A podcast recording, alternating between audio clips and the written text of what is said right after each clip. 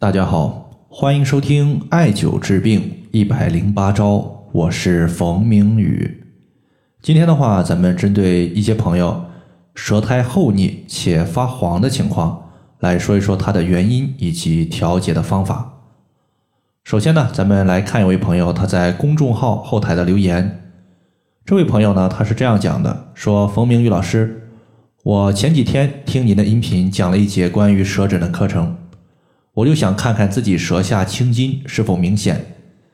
对着镜子看完之后，发现舌下的青筋非常的明显，说明我自己的血瘀还是蛮重的，并且呢，我发现我的舌苔特别的厚且发黄严重。请问老师，这个是什么情况呢？很多朋友呢对于舌诊特别的好奇，感觉呢有点像是预测一样。实际上呀，当大家学习一定的舌诊知识之后，对于人的身体的健康表现，确实呢具有一定的预测能力。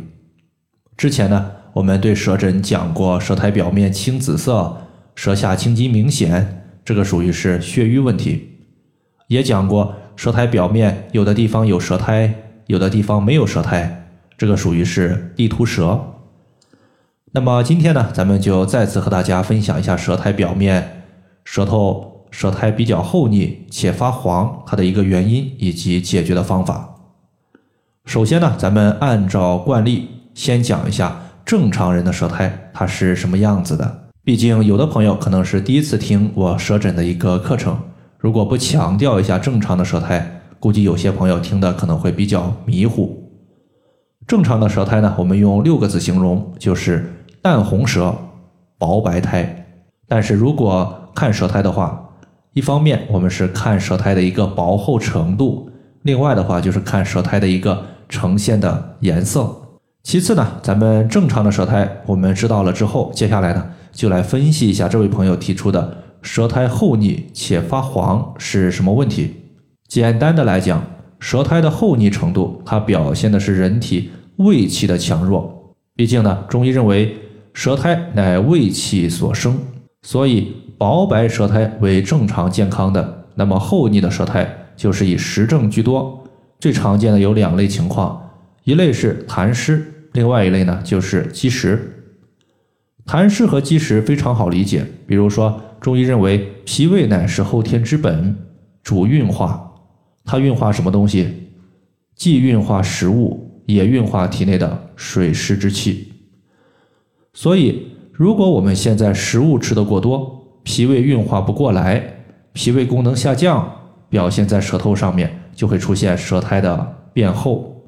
水湿之气其实也是一样的，因为脾胃功能下降，对于体内的水湿之气，它无法有效的运化，从而呢导致水湿之气积聚在体内。如果积聚在我们的腰腹部的话，是非常容易形成腰腹部的肥胖问题。综上所述呢，我们要解决舌苔厚腻的问题，其实呢就是要增加脾胃的运化能力。在这里的话，推荐一个非常简单的穴位——中脘穴。中脘穴呢，在肚脐上四寸的位置，或者呢，也可以先找到肚脐，然后顺着肚脐向上摸，能够摸到我们肋骨的一个结合点，也叫做胸骨下端，取其两者的连线，然后的话取二分之一的位置就是中脘穴。接下来呢，咱们最后再讲一讲舌苔发黄是什么情况。舌苔发黄呢，一般是热症的表现居多。因为舌苔的颜色，它一般有两个变化区间，一个就是变白是寒症，变黄是热症。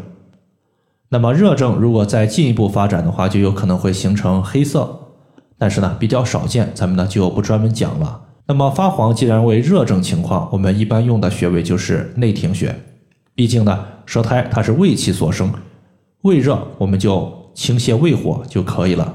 内庭穴呢，它是在足背的一个穴位，位于第二、第三脚趾缝赤白肉际的地方，就是内庭穴。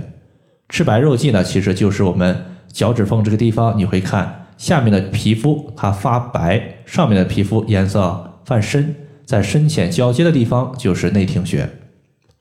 内庭穴呢，它是我们胃经上的营穴。中医认为营主身热，也就是营穴可以解决对应脏器的一个热症问题。既然内庭穴它归属于胃经，自然呢可以调节胃的热症问题，调节舌苔发黄不在话下。